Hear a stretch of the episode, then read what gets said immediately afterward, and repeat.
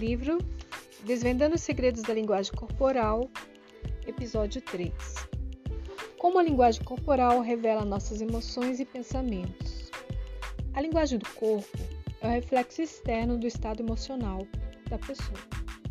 Cada gesto ou movimento pode ser uma valiosa fonte de informação sobre a emoção que ela está sentindo num dado momento. Por exemplo, a mulher preocupada com uns quilinhos a mais nas coxas fica alisando o vestido. O homem, incomodado com o fato de estar engordando,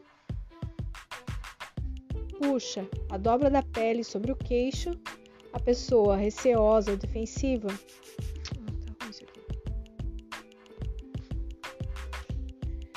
Leitura do livro Desvendando os Segredos da Linguagem Corporal, de Alan e Bárbara Peace.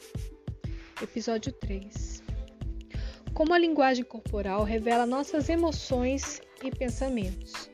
A linguagem do corpo é o reflexo externo do estado emocional da pessoa. Cada gesto ou movimento pode ser uma valiosa fonte de informação sobre a emoção que ela está sentindo num dado momento. Por exemplo, a mulher, preocupada com os quilinhos a mais nas coxas, fica alisando o vestido. O homem, incomodado com o fato de estar engordando, puxa a dobra da pele sob o queixo. A pessoa receosa ou defensiva cruza os braços ou as pernas. O homem que evita ficar olhando para os seios fartos da mulher com quem está conversando faz gestos inconscientes de tateá-los com as mãos. O segredo da leitura da linguagem corporal está na capacidade de captar o estado emocional de uma pessoa escutando o que ela diz e observando os gestos e atitudes. A nossa época tem uma verdadeira obsessão pela palavra falada e pela capacidade de comunicação oral. Mas é interessantíssimo notar a contradição entre o discurso falado e o transmitido pelo corpo. Um político americano defendia certa vez o aumento dos salários dos políticos, comparando os seus vencimentos aos dos executivos das grandes empresas.